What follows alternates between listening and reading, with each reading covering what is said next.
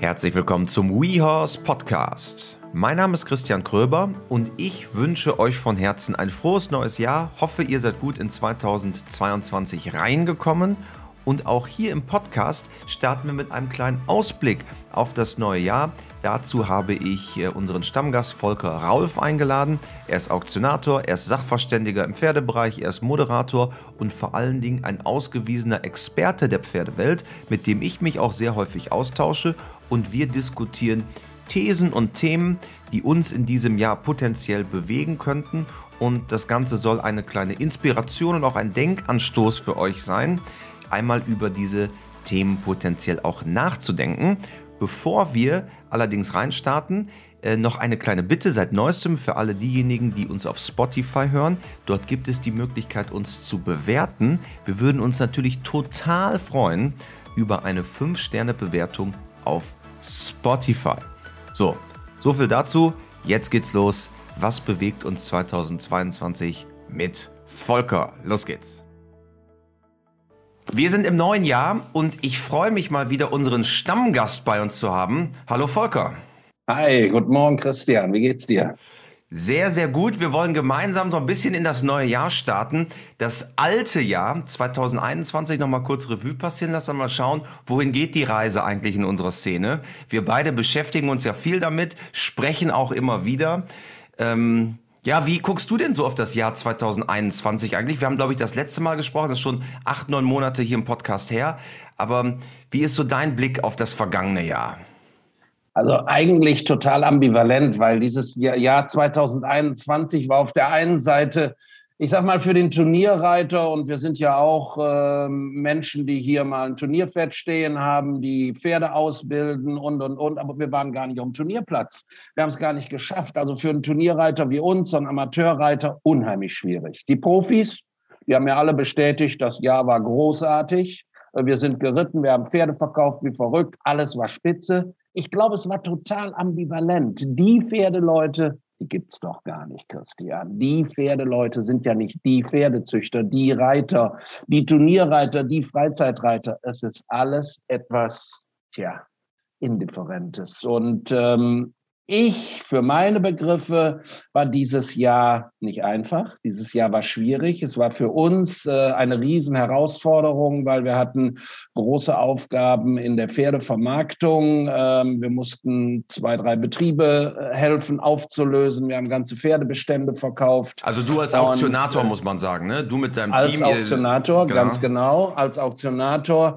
Ähm, wir haben uns im, im, im Sachverständigenbereich, haben wir uns sehr, sehr, viel damit auseinandersetzen müssen, ob die Haltungsbedingungen so in Ordnung sind. Es, dieses Jahr 21 war ein sehr stressiges, ein sehr schwieriges Jahr gewesen und ähm, eigentlich nicht einfach. Und deshalb bin ich froh, dass wir jetzt schon vor ein paar Tagen einen Schlussstrich gezogen haben. Es geht jetzt irgendwie 22 ganz anders weiter.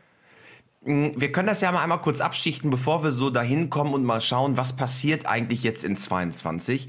Mhm. Lass mal erst auf das Thema Sport gucken, weil da hast du ja richtig gesagt, ich glaube, wenn ich ein Profireiter bin, dann ist es kein Problem. Ich war in den Niederlanden oder in Belgien oder auch in manchen Standorten in Deutschland und habe eigentlich Turnier geritten, waren keine Zuschauer da, aber nun gut. Äh, als wenn mhm. ich jetzt E- und A-Reiter bin, dann ist ja schon erstmal das ganze Thema Halle eigentlich komplett flach gefallen und es gab auch draußen Turniere. Wie guckst du so auf dieses Spannungsverhältnis, so diese Turniersportler, die eigentlich weiter so ihr Ding machen, die Profis und dann so die Basis, der organisierte Sport, wo wir ja auch beide ursprünglich so ein bisschen herkommen, die Reitvereine, die, die haben Probleme. Ja, die haben nicht nur Probleme. Du musst mal auf die Turnierplätze gehen, wenn dann da A-Dressur geritten wird, wenn da E- und A-Springen geritten wird. Du, du, du, du machst ja bald die Augen zu und denkst, oh weia, was ist denn hier los? Wie hat sich denn der Reitsport verändert? Natürlich, den ganzen Amateuren fehlt die Routine, den Amateuren fehlt dieses Reiten Wochenende für Wochenende oder alle 14 Tage. Und äh, wenn da keine Routine ist, dann sind die Bilder auch nicht so schön. Und, ah, und wenn man dann nicht so die Freude hat beim Reitsport und, und den Erfolg hat, dann ist man auch frustriert. Und man hat auch sie, viele, viele frustrierte Reiter auf den Turnierplätzen gesehen, bei den wenigen Turnieren, die waren, weil einfach die Routine fehlte. Vielleicht wurde es in den Vereinen auch nicht immer so aufgefangen. Das ging ja auch gar nicht, weil dann die Trainingsbedingungen sehr speziell waren. Es durften nur zwei in der Halle, eine Zeit lang durfte keiner in der Halle. Jeder Landesverband oder jede, jedes Bundesland hatte andere Richtlinien, ähm, wie man nur Sport machen durfte. Es war alles so kompliziert für die Menschen, die das Pferd lieben, die mit dem Pferd gemeinsam etwas erreichen wollen. Das war nicht einfach. Das war nicht einfach. Und das Ergebnis sah man dann eben auf den Turnierplätzen. Es war einfach an vielen Stellen, fand ich, hm, nicht so schön, nicht so schön anzugucken. Es fehlte einfach Routine. Diese, diese Abläufe, diese trainierten Abläufe, die ja in so einem geregelten Trainingsablauf vorkommen, die waren nicht so da. Und das sah man. Und ich glaube auch, ähm, ich habe letztens mit ähm, einem einem namhaften Ausbilder aus Deutschland, Springausbilder, telefoniert. Dann sagt er, na, hier meine ganzen Leute im Stall, die sind früher so auf die regionalen Turniere gefahren. Die, der, der sitzt in Ostwestfalen, da so auf die Hallenturniere auch in der Wintersaison. Die sagen, nee, das machen wir jetzt alles nicht mehr. Wir fahren lieber nach Riesenbeck zu Ludger Bärbaum, da können wir jeden Dienstag, Mittwoch reiten ähm, und fahren gar nicht mehr auf diese normal, in Anführungsstrichen, normalen Turniere. Das ist ja auch ein Thema, dass vielleicht diese Durchmischung, die ja sonst auch dadurch immer da war, gar nicht mehr unbedingt am Start ist. Nein, die ist nicht mehr am Start und äh, es sind natürlich auch eigentlich, wenn man ganz genau hinschaut, es ist ja nicht jedermann, der äh, auf so ein Turnier nach Riesenbeck fährt oder der nach Pelbergen fährt oder nach Oplabeck fährt. Oder ähm, in Holstein gibt es ja auch diese Turniere, die äh, Wochen, Woche für Woche wieder stattfinden. Es sind eigentlich Turniere für die Profis und nicht für die Amateure. Es gibt immer mal zwei Amateurprüfungen, aber letztendlich geht da ja nicht jedermann hin. Und ich habe die große, große Angst, dass uns zu viel weggebrochen ist. Und wenn nicht ganz schnell was passiert, so viel wegbricht, dass es fast schon irreversibel ist. Und das ist die große Gefahr, die wir haben. Ich glaube nicht, dass die Leute vom Pferd wegkommen, aber ich glaube, dass die Leute vom Turniersport wegkommen. Sprechen wir ja gleich auch nochmal drüber, so ein bisschen unsere Thesen für das Jahr 2022, wohin die Reise gehen könnte. Mhm. Aber es ist ja so, ich habe äh, im letzten Jahr habe ich zwei Vorträge gehalten mit einem ähm, Vortrag, wo es genau um dieses Thema geht. Wir haben ja auf unserer Plattform, wir sammeln 30.000 Datenpunkte am Tag und da sehen wir ja auch, wie sich so Beliebtheiten verschieben. Ja. Und da sieht man auch, dass dieser, das Springen, Dressur, Vielseitigkeit, aber vor allen Dingen Springen echt gar nicht mehr so beliebt ist wie früher. Jetzt nur bei uns auf der Plattform, ne? weil Leute das einfach weniger anschauen. Das kann aber so ein ja, vorlaufender Indikator sein, dass sich tatsächlich strukturell auch was verschiebt und dass diese, diese, diese organisierte Sport, wo die Leute einen A springen und eine A-Dressur und vielleicht auch mal durchs Gelände geritten sind, dass das sich einfach auch verschiebt. Ich glaube, du hast dich gerade ganz bewusst sehr, sehr diplomatisch ausgedrückt. Ähm, das kann ein Indikator sein. Ich glaube, Christian, du hättest es viel klarer formulieren müssen. Das ist ein Indikator. Und ich bin ganz, ganz sicher, ich bin ganz, ganz sicher, dass hier ähm, eine ganz, ganz große Umwälzung passiert. Eine ganz, ganz große Umwälzung passiert. Ähm, wir sind mittendrin. Wir sind mittendrin im Sport die Basis zu verlieren. Das hat viele, viele Gründe. Das äh, liegt äh, nicht nur daran, dass wir Corona haben, das liegt vielleicht auch daran, dass wir insgesamt äh, als Menschen im Reitsport vielleicht ein bisschen konservativer sind. Es liegt vielleicht auch daran, dass wir ähm, unbedingt etwas bewahren wollen, äh, was es ja auch schon 30 Jahre so gegeben hat und für alle gut war. Ähm, ich glaube, ich glaube, es passiert ganz, ganz viel und der Sport, ich, ich sehe ein bisschen schwarz für den Sport.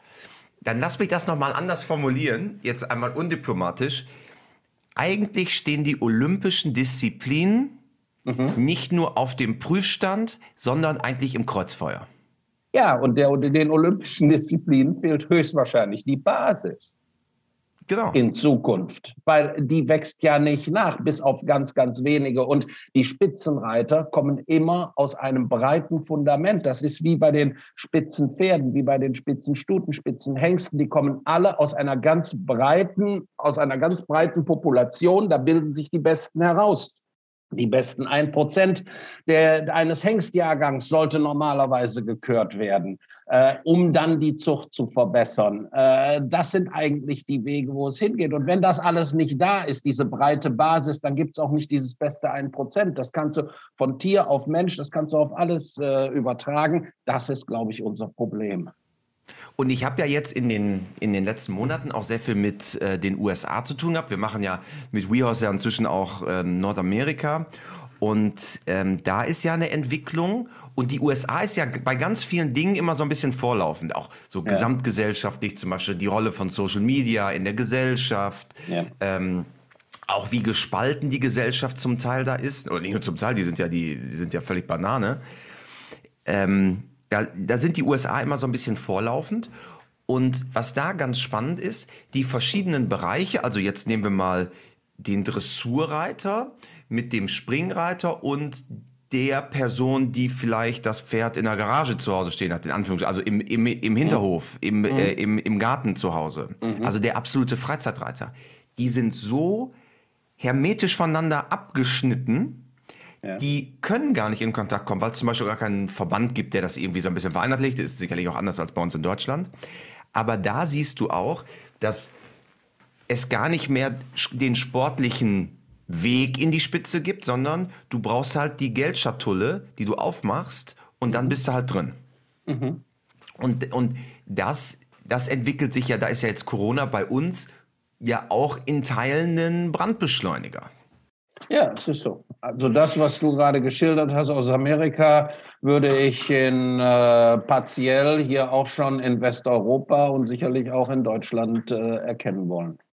Das, das ist so. Vielleicht nicht ganz so extrem wie in den USA, ähm, aber das entwickelt sich. Und es gibt auch Kräfte, die finden das gar nicht schlecht, um das auch jetzt mal ganz diplomatisch Klar, zu wird ja auch viel Geld dran verdient, ne? Also, so ist das. Genau. Ist ja genau, so. Genau. Wir, wir haben ja im Vorfeld gesagt, wir wollen mal aufs alte Jahr zurückschauen und so ein bisschen auch gucken, ja. wohin ja. die Reise geht. Ich glaube, wir haben uns jetzt schon in ein Thema so ein bisschen vorgearbeitet. In unserer kleinen Vorbereitung haben wir das. Ähm, Springpferde-Auktion versus Zaumlos Cup genannt. Ja. Denn wir waren zusammen ähm, auf der Equitana Open Air in Neuss und in Monnem, in Mannheim. Mhm. Mhm. Und da gab es nämlich eine Premiere, nämlich einen Zaumlos Cup, so eine kleine Turnierprüfung. Ähm, aber Voraussetzung war, zaumlos zu reiten. Da war sogar auch ein FN-Richter, der war ähm, zumindest in Mannheim, der war ziemlich von der Rolle. Äh, der dachte, der, der, der Turniersport bricht genau an dem Tag endgültig zusammen. Ähm, aber das ist ja eigentlich, wenn man das jetzt so zusammenfasst, ist es ja genau das Spannungsverhältnis. Ne? Auf der ja. einen Seite der Spitzensport und auf der anderen Seite, ich nenne es jetzt mal, die ähm, ja, turnierübersetzte Pferdeliebe. Die turnierübersetzte Pferdeliebe und die Steigerungsform des Zaumlos-Cups ist dann ja auch noch, äh, sich zu Hause hinzusetzen, sich selbst zu filmen äh, und das äh, irgendwelchen Turniersachverständigen zu schicken, die dann ein, ein, eine Platzierung vornehmen von Pferden, die an äh, zwölf unterschiedlichen Orten äh, so etwas Ähnliches wie eine, wie eine Dressurprüfung gegangen sind und daraus gibt es dann eine Platzierung. Oder die Steigerungsform. Du, meinst die Online-Turniere jetzt? Du meinst ja, die oder die Steigerungsform davon ist dann ja noch, dass man hingeht und gibt dem Menschen überhaupt kein lebendiges Pferd mehr dann geht es mit dem, mit dem, äh, wie heißt das, mit dem, mit dem Holzpferdchen weiter. Wie, wie heißt das noch? Da gibt es doch, warte, ich mhm. das mal eben nach, Holz. Wie, wie, wie heißt das noch? Da, da gibt es doch ein richtiges Fachwort für. Ja, da gibt es nicht nur ein richtiges Fachwort für, da gibt es auch schon Richter für, die das beurteilen können. Also das ist sensationell. Da gibt es sogar richtig Turniere. Hobbyhorsing. Hobbyhorsing. Hobbyhorsing. Und guck mal, ich bin hier gerade ähm, auf YouTube. Da mhm. gibt es Hobbyhorsing in Finnland, da gibt es ein Turnier. Mhm, mh, mh. Das ist allerdings eine Turnhalle. Die müssen nicht extra einen Boden rein. Ja, aber ich hatte, also ich hatte dieses groß, ich hatte das großartige Erlebnis. Ich bin irgendwann in diesem Jahr zur Westfälischen Reitschule nach Münster gefahren, ähm, habe da bei einem Lehrgang referiert und äh, der Parkplatz außen ähm, wo ich sonst immer parke, der war blockiert gewesen. Und dann habe ich geguckt, da waren unendlich viele Mütter mit unendlich vielen Kindern und ganz, ganz wichtige Leute vom Westfälischen Verband. Und da gab es ein Hobby-Horsing-Turnier. Ich habe das live gesehen. Die Leute waren begeistert. Die Leute waren mit, äh, mit Herz und Seele dabei gewesen. Aber es ist natürlich eine komplett andere Welt. Also wir können euch das auch mal in die Show Notes packen, dieses Video. Das ist ein äh, YouTube-Video, hat schon über 500.000 Aufrufe. Das scheint so, ähm, das zeigt mal, das kommt ja aus Skandinavien, glaube ich, ne? Ja, ja, ja, ja, ja, ja. Aber das wird hier auch, wird hier auch von den Verbänden, von den Landesreitverbänden, äh, wird das auch ein bisschen propagiert und äh, die machen das. Wirklich? Also letzt, ja, ja, ja, ja. Also das war der Westfälische Verband, also ähm, Pferdesportverband, der war da, der war da nah dran. Da habe ich die, äh, die, die Nachwuchsführungskräfte gesehen, die das alles feste organisiert haben, da alle in ihren roten Pullovern. Das war alles schön, das war auch gut so. Letztendlich, Christian, die Vielfalt ist doch auch klasse. Ja, ähm, aber aber das, das ja würde ja. Problem. Ja. Aber jetzt bei dem Hobbyhorsing, also wenn ich ja da mit dem Steckenpferd da jetzt rumreite, da würde ich jetzt sagen, das ist schon ein weiter Weg, um mir dann ein Pferd zu kaufen. Das ist ein ganz weiter Weg, ja. Und äh, ich glaube, da wird auch das eine oder andere ähm, herbeigedacht, äh, um, um, eine, um eine Beziehung zum, zum Reitsport äh, wirklich real festzustellen oder herzustellen. Aber letztendlich ist egal, letztendlich ist egal. Ähm, ich glaube, wir brauchen diese Breite. Die brauchen wir. Wir müssen nur jeder für sich vernünftig damit umgehen. Das ist letztendlich das Entscheidende. Also wir haben es jetzt wie gesagt, die Springpferde-Auktion versus Zaunus Cup. Jetzt haben wir viel ja. über Zaunus geredet. Lass ja. mal kurz über dieses Spitzensport-Thema nochmal reden. Du bist ja auch Auktionator. Mhm. Ähm, es sind ja unglaublich große Summen, die da reinfließen und für einen Otto-Normalverbraucher manchmal auch gar nicht nachvollziehbar. Mhm. mhm ist ja schon mhm. unglaublich. Das ist unglaublich. Aber die Frage ist dabei eigentlich immer, war das jetzt zu teuer oder ist das zu billig? Oder das ist ja immer die Diskussion äh, nach einer Auktion, egal wo die Auktion stattgefunden hat, in Deutschland, in Europa äh, oder auf der Welt. Ähm, ja, die sind ja verrückt, so viel Geld zu bezahlen. Oder hast du gesehen, dieses Pferd hat ja gar nichts gekostet. Ich nehme das immer ganz einfach. Ähm, eigentlich ist ein Pferd genau das wert, was an dem Tag dafür bezahlt wird. Fertig. Aber das ist ja wie bei allem. Das ist ja wie bei allem. Ja, wir leben ja, in der Marktwirtschaft. Ja, wir leben in der Marktwirtschaft, aber wir Pferdeleute wissen ja immer genauer, viel genauer und viel exakter, was was wert ist. Weil wir haben ja ganz viel Ahnung. Jeder Züchter weiß, dass sein Fohlen auf der Auktion eigentlich viel zu billig war. Ähm, und das ist ja auch so ein bisschen ähm, ja, der Kraftstoff in unseren Diskussionen. Zu teuer, zu billig, ähm, wie auch immer. Wir halten es ganz, ganz einfach. Wir akzeptieren den Markt so, wie er ist. Und wir sagen einfach, das Pferd war an dem Tag das wert. Wir, wir kennen das aus der Marktwirtschaft von jedem Produkt, außer beim Pferd. Beim Pferd ist das anders. Ähm, da weiß eigentlich immer der direkt Beteiligte, dass es alles viel zu billig war. Was bedeutet das denn eigentlich für die Zucht? Da bist du ja viel näher dran als ich. Ähm, dieser Mittelbau, wenn wir sagen, die olympischen Disziplinen stehen nachhaltig unter Druck, der Mittelbau ist damit ja eigentlich gefährdet. Also die Leute, die zwischen A und M sich bewegen, jetzt, wenn wir das in so ein Turnierraster reinpacken. Aber was bedeutet das denn für den landläufigen Züchter eigentlich? Weil der hat ja genau für den Markt auch immer Pferde gezüchtet. Ja, du atmest tief durch. Du ja, atmest das tief ist durch. Eine, das ist eine, das ist eine ganz, das ist eine ganz, ganz schwierige, eine ganz, ganz schwierige Frage. Wenn du den Züchter fragst, dann hat er natürlich nicht für diesen Markt Pferde gezüchtet. Weil er ja, eigentlich eher für den Markt da drüber produziert hat. Er, er möchte ja eigentlich jeder immer ein Olympiapferd. Genau so. Jeder Züchter möchte einen Olympiasieger züchten. Und äh, dafür ist ihm das Beste oder was er fürs Beste hält, gerade gut genug. Das Problem mit den ganzen Olympiasiegern ist, unter normalen Bedingungen haben wir in jeder Disziplin einen Olympiasieger, und zwar genau alle vier Jahre. Ähm, dasselbe gilt auch für die, für die Weltmeister. Und ähm, das ist dann schon ganz, ganz schwierig. Natürlich will immer jeder das Beste züchten. Aus einer ganz breiten Basis, wir hatten das vorhin schon mal, das Beste zu züchten. Das ist dann diese berühmte Pyramide. Ähm, das funktioniert, wenn die Basis breit genug ist. Wenn die Basis nicht mehr so breit ist, viele Züchter haben aufgehört in äh, den äh, nördlichen Regionen von Hannover, Hochzuchtgebiet Hannover, ähm, da ist es dünner geworden mit der Pferdezucht. Äh, die alten Landwirt, Landwirte, die dort neben ihrer Landwirtschaft äh, eine erfolgreiche Pferdezucht äh, betrieben haben, da ist die Hofübergabe vielleicht ähm, so nicht geregelt oder aus dem Hof wurde Bauland oder ähnliches. Ähm, ja, dann ging es nicht weiter. Und wenn diese Breite nicht mehr da ist, dann äh, wird es natürlich kompliziert. Dann kommen die Züchter auf ganz verrückte Ideen. Die, die es sich leisten können, die züchten dann sehr speziell. Dann wird ähm, auf einmal überlegt, ja, ich könnte doch das Beste mit dem Besten zusammenbringen und mache Embryotransfer.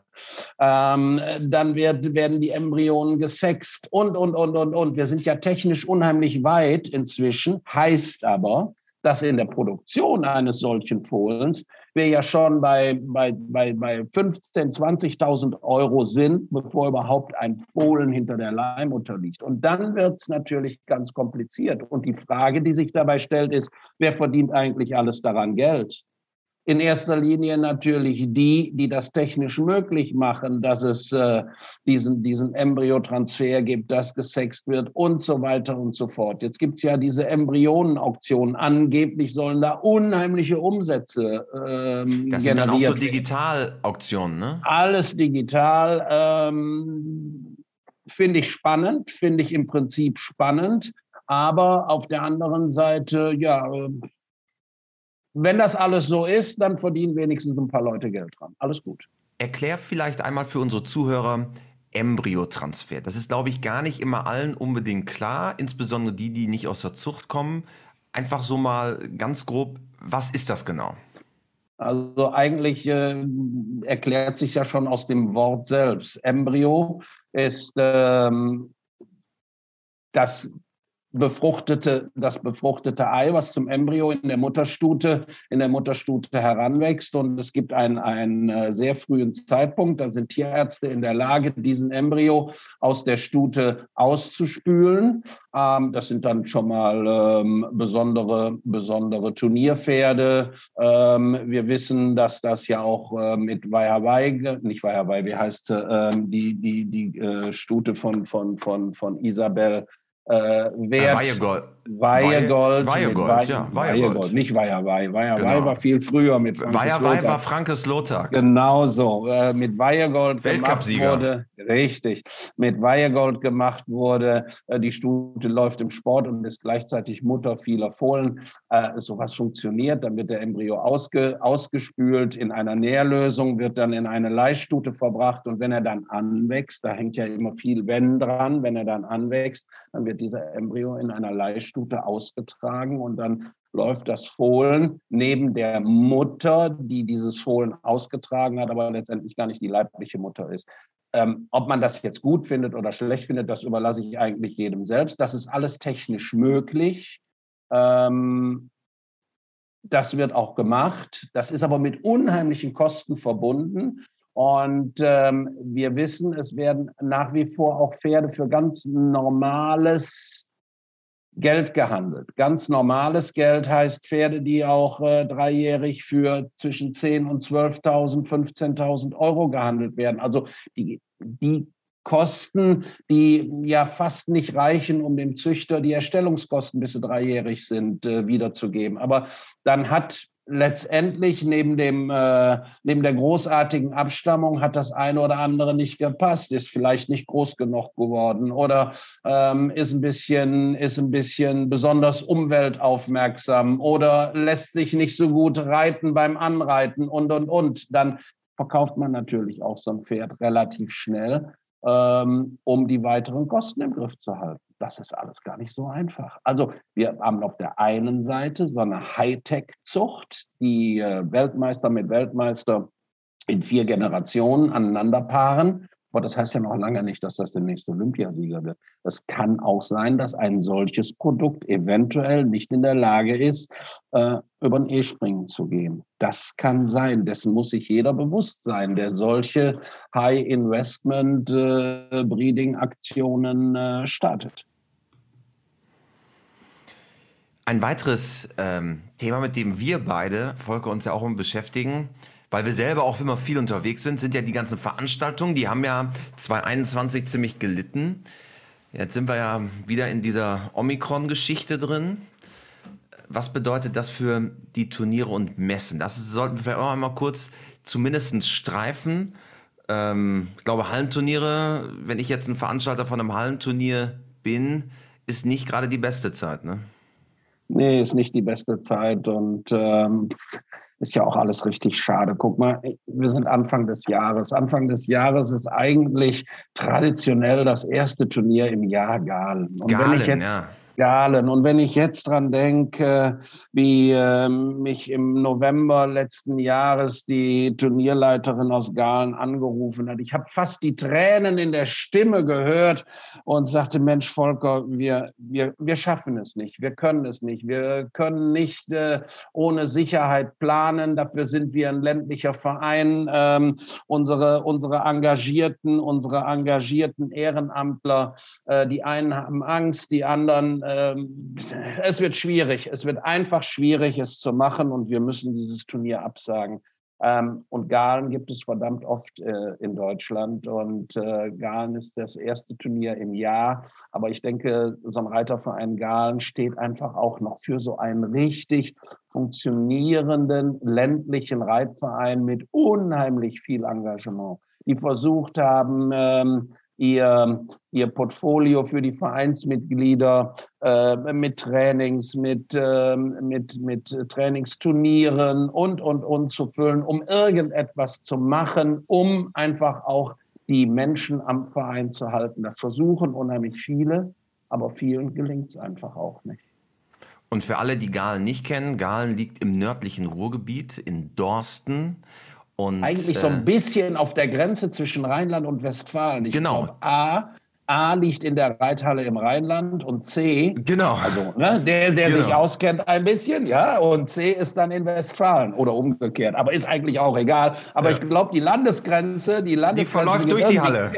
Mehr durch die Halle, genau, genau. Und die, wie du ja sagst, die, die stehen halt für ein hochwertiges, vom Verein gemachtes Turnier, womit sich der Verein ja auch finanziell trägt. Also die, die machen ja Gewinn darauf. Das ist jetzt ja nicht, dass die das irgendwie zur Freude machen. Natürlich haben die große Freude dran und machen das mit viel Liebe und Passion. Und das ist ein großartiges Turnier. Aber das ist für so einen Verein ja wichtig. Und wenn man das so verallgemeinert, es gibt ja einige Galens, äh, unabhängig davon, ob ich ein Western-Turnier mache oder ein Springturnier, ähm, oder ein Zaumlos Cup, das, oh, da kommt man schon unter Druck. Ja, aber jetzt überleg mal den Unterschied. Wir hatten vorhin von einem, von einem anderen Turnier gesprochen, im nördlicheren Westfalen, natürlich mittendrin im Münsterland. Da ist es total egal, ob da ein Zuschauer hinkommt oder in China einen Sack Reis umkippt. Genau. In Galen ist das genau nicht der Fall. Und Galen lebt, lebt vom Beben der Halle samstags abends beim großen Preis. Du bist selbst immer dabei.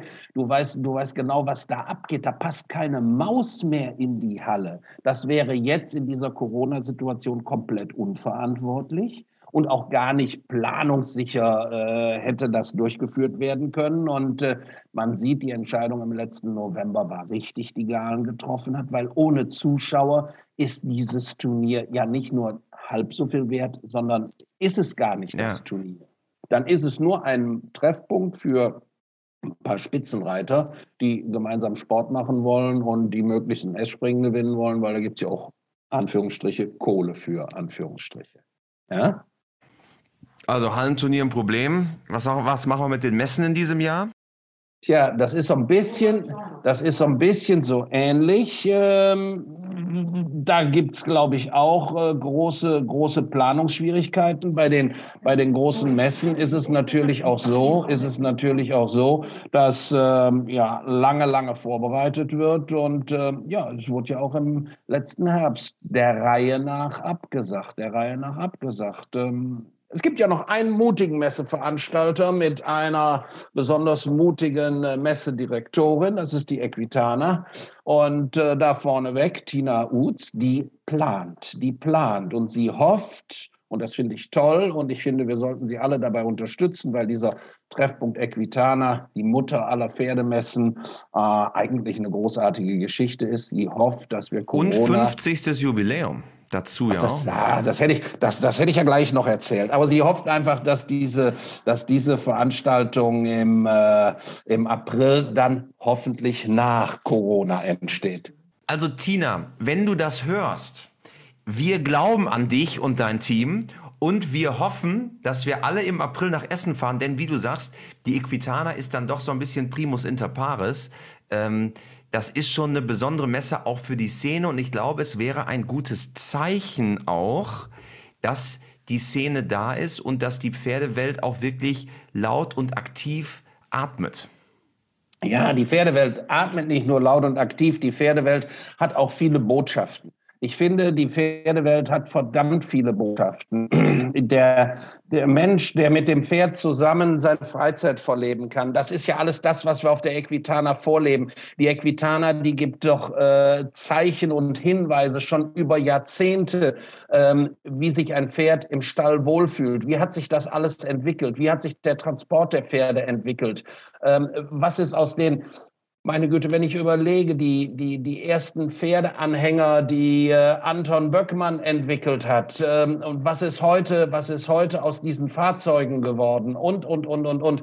Das ist doch alles mit auf dieser Leitmesse äh, in den Markt gebracht worden. Und der Markt, der, der, der lechzt doch gerade nach Neuerungen und nach Innovationen, damit es dem Pferd gut geht, damit unser Freund, das Pferd, optimale Haltungsbedingungen hat, optimale Trainingsbedingungen hat und, und, und, und, und.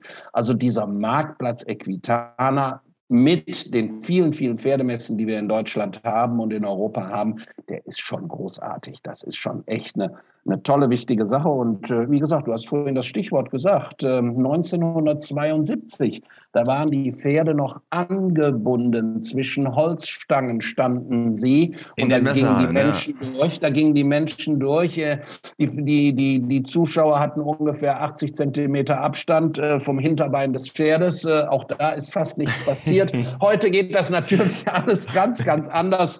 Ganz, ganz anders. Ist aber egal. 50 Jahre dazwischen. Ich glaube, ähm, ein, ein Bildband, ein Bildband ähm, vor 50 Jahren und heute äh, zeigt eigentlich die Vielfalt und die Entwicklungsgeschichte äh, dieser, dieser Messe, äh, dieser Messe. Und äh, ich glaube, es gibt ja auch ein schönes Buch, ne? Über, es gibt ein äh, schönes Buch, das, ähm, ja. das meine Schwester Anche ein bisschen mit meiner Unterstützung und der Rest von unserer Sippe über die Equitana, unseren Vater, äh, erstellt haben, Equitana Welt der Pferde. Mhm. Ähm, und es ist natürlich genauso, wie du sagst, die, die Entwicklungsgeschichte der Equitana ist am Ende auch die Evolutionsgeschichte des Pferdesports in Deutschland in gewisser Weise. Richtig. Und das Spannende, alle aufmerksamen Podcast-Hörer haben vielleicht vor einigen Wochen Sabine Shoot Carey im Podcast gehört. Warum sagst du ähm, denn Sabine? Weil Sabine ist ja inzwischen US-Amerikaner. Man könnte auch sagen, Sabine Schut-Kerry. Mhm. Das mhm. würde man bei euch im Rheinland sagen, ne? Genau. genau. Sabine, das Sabinsche. Ja. Und die steht eigentlich genau dafür. Die ist nämlich früher äh, mit Friesen in Schaubildern auf der Equitana geritten ja. und hat ähm, jetzt in die, im, im Jahr 2000, also im letzten Jahr, in 21, äh, Olympische Spiele Tokio fünfter Rang im Einzel und ich glaube Bronze mit dem Team. Nee, Silber ja, mit dem Team. Silber, Silber mit, mit, dem, Team. Team. Und das zeigt ja eigentlich genau das, über was wir eben gesprochen haben. Zaumlos versus äh, Springpferdeauktion. Äh, das ist ja gar nicht, dass ich das immer ausschließen muss. Aber die sagt auch, ich habe auch früher, äh, ich habe alles geritten, was da war. Ich habe alles gemacht, was, auf was wir Bock hatten. Und die steht trotzdem jetzt da, wo sie ist. Weil am Ende dieses Horsemanship ja doch auch verbindet dieses Horsemanship verbindet. Und äh, ich finde eigentlich total spannend, dass du jetzt gerade in Bezug auf Equitana nochmal zurückkommst auf den Spitzensport. Wer das zum Beispiel ähm, ganz außen vor gelassen hat und für meine Begriffe nie richtig interpretiert hat, ist natürlich der Sport, der Sport selbst. Wir hatten mal auf der Equitana das äh, Weltcup-Dressurfinale. 89. War, ja, ganz genau. Ähm, das hatten wir und äh, das war großartiger Sport gewesen. Ich kann mich noch an George Theodorescu erinnern in der, in der, Teilnehmer, in der Teilnehmerbesprechung, der irgendwann die Hand hob und frug, Das ist ja alles spannend, aber das Dressurfähig ist ja so nah an der Tribüne, kann man nicht während des Finales die Zuschauer rauslassen, sonst können sich die Pferde ja gar nicht konzentrieren. Und das meinte der noch nicht mal ironisch. Und ich glaube, ähm, das ist das Einzige, was vielleicht ein bisschen kompliziert ist, die Beziehung zwischen der Equitana und dem Spitzensport. Beim Salon de Cheval ist es, glaube ich, ein kleines bisschen anders. Hier in Deutschland ist das nie richtig gelungen. Wir kriegen immer mal den einen oder anderen tollen Reiter äh, in eine Hengstschau oder ähm, in, in, in, einen, in einen Galaabend. Ähm, wenn es dort eine Lehrstunde gibt. Aber die Spitzensportverbände, die großen, großen Turnierplätze, die sind alle nicht auf der Equitana vorhanden. Die sehen die Equitana überhaupt nicht als Potenzial. Und ich glaube, das war in den vergangenen 50 Jahren zumindest zu 95 Prozent ein echter Fehler. Ein echter Fehler. Da ist so ein bisschen die Schiene des Reitsports auch auseinandergegangen. Und wir leben ja das jetzt. Wir haben auf der einen Seite den VfD, ähm, der erfolgreich zum Beispiel hier in Mönchengladbach jetzt dafür gekämpft hat, ähm, dass die Reitwege, wir haben in Mönchengladbach ein tolles System. Es gibt ähm, zehn Kilometer Reitweg, die bestehen jeweils aus einem Kilometer, aber die haben miteinander überhaupt nichts zu tun. Äh, das ist jetzt geändert worden. Das ist jetzt durch die Initiative des VfDs großartig geändert worden. Das lebt alles so nebeneinander. Es gibt dieses Miteinander nicht, diese große Klammer äh, darum. Und da, da sehe ich, da sehe ich, ist in Vergangenheit ganz, ganz viel vernachlässigt worden.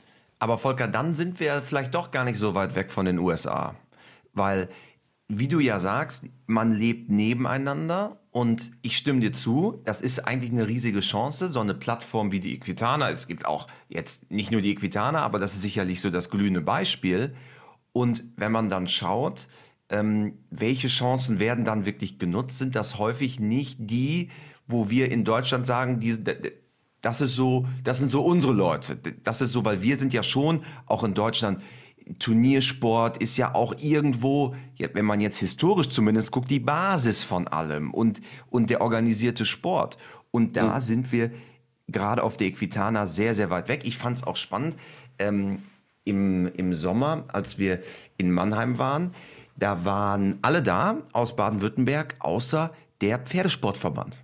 Der mhm. war nicht da. Mhm. Und das zeigt ja dann auch, wo die Prioritäten liegen. Und dann wird man sich, glaube ich, in zehn Jahren fragen, sind wir am Markt vorbeigegangen? Ist das alles doch gar nicht so, wie wir dachten? Also jetzt aus der Sicht der, der Turniersportleute. Das wollte ich ähm, sagen, aus der Sicht der Turniersportleute weil der Markt dann doch woanders ist Richtung Zaumlos Cup und so weiter, ohne es jetzt mal wertend zu sagen. Und man sieht es auch daran, ähm, also wir sehen es ja täglich bei uns auf WeHorse. Das ist ja, ich muss hier nur eins meiner Dashboards aufmachen, dann sehe ich das. Ne? Da brauche ich gar nicht irgendwie ähm, so, irgendwo sonst hinschauen. Aber jetzt auf einer Equitana, da gibt es eine Ingrid Klimke, die macht einen Ausbildungsabend und Bernd Hackel. Sensationell, oder? Genau. Ich finde das sensationell. Ich finde es auch sensationell am Ende stellt sich dann, am Ende stellt sich dann die Frage, am Ende stellt sich dann die Frage, äh, wie läuft es im Vorverkauf, äh, wer macht die Halle schneller voll? Ähm, Aber voll wird sie bei beiden sein. Sie wird, äh, eben, das wollte ich sagen. Äh, diese Frage ist eigentlich obsolet. Erstens bin ich fest davon überzeugt, sie wird bei beiden voll sein. Zweitens bin ich fest davon überzeugt, sie werden beide ganz, ganz wichtige, ganz, ganz wichtige Informationen haben äh, mit denen wir uns einfach intensiv auseinandersetzen müssen. Ähm, und eigentlich müssten die fast zusammen einen Ausbildungsabend machen, aber dann ist das Portfolio viel zu groß, also müssen wir es teilen. Das ist ja alles schon eine gute Geschichte. Dann müssen Nein, wir die Halle ausbauen. Da müssen wir die Halle ausbauen. Machen. Nein, was ich, was ich eigentlich damit sagen will, ist, ähm, wir müssen doch einfach verstehen, wenn wir es wenn wir es alle gemeinsam kapieren, wie wichtig, wie wichtig immer wieder die Schulung ist im Umgang mit dem Pferd, wie wichtig die Grundschulung ist, ähm, wenn ich am Pferd sitze, wie bilde ich mein Pferd aus, wie reite ich, wie bilde ich mich selbst als Reiter fort. Ich kann mich noch ganz, ganz gut erinnern, als ähm, äh, Aubenhausen, äh, unsere Olympiasiegerin, äh, Frau von Bredow-Werndl, ähm, auf der Equitana einen Ausbildungsabend gemacht hat, wie, wie breit der Bereich äh, Gymnastik war. Und zwar das Selbsttraining, also das Training des Reiters. Ähm, wie viele wie viel Reiter steigen auf das Pferd, ähm, ähm, reiten los, steigen wieder ab, geben, geben, geben das Pferd dem Pfleger und äh, sagen, mach mal. Ähm, diese, dies muss immer wieder geschult werden, muss immer wieder herausgearbeitet werden, wie wichtig diese Koexistenz, dieses Gemeinsame, dieses gemeinsame sich weiterentwickeln von Pferd und Reiter ist. Und da ist der Reiter natürlich auch gefordert. Bernd Hackel hat da ganz, ganz viel zu sagen. Und ich finde das Schöne bei Bernd Hackel, der sagt das mit so einer herrlichen, trockenen Ehrlichkeit.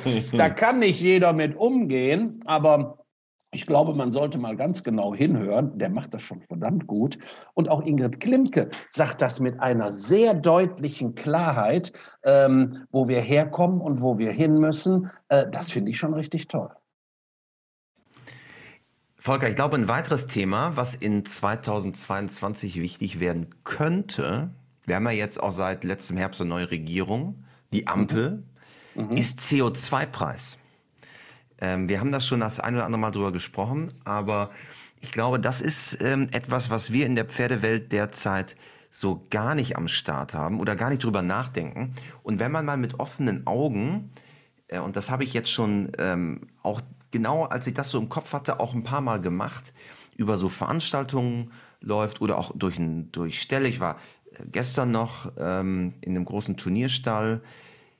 Wenn man, wenn jetzt Strom, ähm, Heizkosten, äh, dann die, die, die Rohstoffkosten, also für, für Raufutter, ähm, für Kraftfutter, so wenn da jetzt ein CO2-Preis noch drauf käme und wir, wir haben ja schon ähm, eine Inflation der Preise. Also wir haben jetzt ähm, teilweise bis zu 6,87 Prozent Inflationsrate im Jahresvergleich. Boah, das ist doch mal ein ganz schönes Brett, was da kommen könnte, was auch, glaube ich, bisher noch gar nicht so in Diskussion angekommen ist, dass das echt noch was verändern könnte. Ich glaube, das verändert sehr viel und ich glaube, das verändert den Prozess, den wir gerade schon besprochen haben, ähm, dass wir auch die, diese Breite, diese Breite in der Pferdezucht, diese Grundlage nicht mehr haben. Es gibt viele Gründe, warum Züchter aufgehört haben oder die nächste Generation nicht weitergemacht hat. Jetzt kommt nur ein weiterer Grund dazu. Auf der einen Seite wird es Gruppen geben, die sagen, ist mir total egal, ich habe das Geld über, das interessiert mich nicht. Und auf der anderen Seite wird es ähm, Menschen geben und Gruppen geben oder vielleicht auch Reitvereine geben, die sagen, unter den Bedingungen können wir nicht weitermachen. Das ist ein Riesenproblem. Wenn man auf dem Turnierplatz fragt, wie geht das eigentlich mit deinem riesen LKW? In Zukunft gibt es Strom-LKWs, mit denen du Pferde zum Turnier fahren kannst. Ja, dann ist alles Quatsch, das wird es nie geben. Wir werden weiter Diesel fahren und, und, und, und, und. Ich glaube, auch da ist wieder die Beharrlichkeit äh, der Pferdeleute ganz großartig, die einfach sagen, das haben wir immer so gemacht, äh, das wird sich nicht ändern. Dann stehen wir irgendwann vor dem Problem, dass es geändert werden muss. Und dann sind wir nicht vorbereitet. Und dieses nicht vorbereitet sein, das haben wir jetzt ein paar Mal erlebt. Und ähm, das ist nicht so gut. Also ich glaube, du hast da vollkommen recht. Wir müssen uns gerade mit diesem Thema, was Energie angeht, was Ressourcen angeht, äh, wie wir verantwortungsvoll damit umgehen, dem müssen wir uns stellen und dem müssen wir uns proaktiv stellen und nicht nachher sagen, ja, was die da beschlossen haben, das geht nicht, sondern wir müssen eigentlich jetzt uns damit beschäftigen, wie kriegen wir es so umgesetzt, dass es auch für uns, fürs Pferd, für, unseren, für unser ganzes Miteinander machen funktionabel bleibt. Das ist das Entscheidende. Und es ist danach, glaube ich, sogar alles noch besser. Es wird ja häufig immer so ein bisschen suggeriert, naja, wir müssen das alles machen, weil äh, Klimaschutz, Klimakrise ist ein Thema. Aber was häufig vergessen wird, ist, wenn wir das machen, also zum Beispiel vom Verbrenner auf den E-Motor umschalten, ich glaube, die Welt wird eine bessere, weil ich habe noch nie jemanden gehört, wie großartig Abgase sind, wie toll es ist, an der großen Hauptstraße mal mit dem Fahrrad vorbeizufahren. Äh, das, das hat noch nie jemand gesagt und schlaue Pferdehalter und schlaue Ställe können davon sogar profitieren, Denn es gibt ja jetzt schon welche, die machen ihre Dächer voll mit Solar. Dann sind die gar nicht mehr vom, vom Strompreis abhängig. Die, die jetzt schon schauen, wie können wir vielleicht einen, einen, äh, ja, einen Rohstoffkreislauf äh, schaffen mit dem Pferdemist auch, der vielleicht auch noch Strom produziert. Einer meiner besten Freunde hat dazu mal eine Doktorarbeit geschrieben. Das wäre ja alles möglich, auch mit Pferdemist. Wir klammern uns, glaube ich, immer zu stark an, das haben wir immer so gemacht, wie du gerade gesagt hast. Ähm, aber das, da liegt ja eigentlich eine große Chance drin. Liegt eine Riesenchance drin. Und da baue ich natürlich auch wieder auf die Innovationskraft unserer Pferdemessen. Ähm, ich, ich erwarte natürlich jetzt auch äh, die Aussteller, die mit Konzepten kommen, die sagen, äh, dein Pferdemist, den musst du nicht abholen lassen, damit in äh, wo auch immer Pilz produziert wird oder ähnliches, sondern dein Pferdemist, den kannst du selbst verarbeiten, den kannst du in deine Pelletierheizung tun. Ähm, dazu brauchen wir folgende Komponenten und dann funktioniert das. Und wenn das bezahlt bezahlbar ist. Und ich glaube, dafür wird es mit Sicherheit auch äh, vernünftige Zuschüsse geben, äh, wenn Pferdehalter da innovativ sind. Äh, dann ist das eine vernünftige Sache. Dann ist das gut. Und äh, das, das fängt ja nicht beim Pferdemist an. Das die Beleuchtungssysteme in den, in den ganzen äh, Reitanlagen, die haben sich da auch komplett geändert. Also inzwischen siehst du überall LED-Lampen, ähm, die ganzen äh, Strahler sind rausgenommen, die Stromfresser waren. Äh, bei einigen hängen sie noch drin, weil sie sagen, ja, die, die waren so teuer und soll ich die jetzt abschaffen? Äh, aber das ändert sich. Das ändert sich nach und nach. Bei mir gibt es auf dem ganzen Hof gibt's nicht eine, eine Neonröhre mehr, es gibt nicht eine Glühlampe äh, hier LED. wird alles mit LED, wird alles mit LED beleuchtet. Und äh, das merkt man, wenn man dann auf äh, seinen, seinen Preiszettel von einer, vom, von einer Stromrechnung guckt. Das ist einfach so. Das ist auch in Ordnung so, dass man das merkt. Diese, äh, diese ähm, Investition soll sich dann ja auch irgendwann rechnen. Ich glaube, da passiert viel. Ich glaube aber auch, es gibt ganz, ganz viele Bewahrer, ganz, ganz viele Bewahrer, die dir immer erklären, Bord hat schon wieder ein Elektroauto auf der Autobahn gebrannt, das ist alles viel zu gefährlich, du darfst, kein, du darfst keine Solarpaneele äh, aufs Dach tun, weil wenn dann in deinem Pferdestall brennt, löscht die Feuerwehr nicht, weil das ist ja viel zu gefährlich, das ganze Ding steht unter Strom und, und, und, und, und. Also es passiert ganz, ganz viel mit falschen Thesen und wir müssen aufpassen, dass wir uns nicht von den falschen Thesen leiten lassen und äh, wir haben eigentlich gerade ein ähm, spannendes, ein ganz spannendes neues Berufsfeld kreiert, nämlich den vernünftigen Energieberater. Das sind dann für mich auch die Absolventen, die in Nürtingen und in Osnabrück und in Göttingen studiert haben, die sich mit mit Energieeffizienz in Zukunft beschäftigen und äh, viele, viele Reitbetriebe in ganz Deutschland ähm, unbefangen, unbefangen von äh, Industrieinteressen beraten können, wie sie ihren Energiehaushalt auf dem eigenen Hof optimieren können. Ich glaube, da steckt unheimlich viel drin. Da hast du recht. Das ist wichtig. Und wir haben, wir haben wirklich gerade fast eigentlich dieses Berufsfeld kreiert. Also wenn ihr Pferdewissenschaftler zuhört hier, ähm, das ist, glaube ich, wirklich ein spannendes Feld.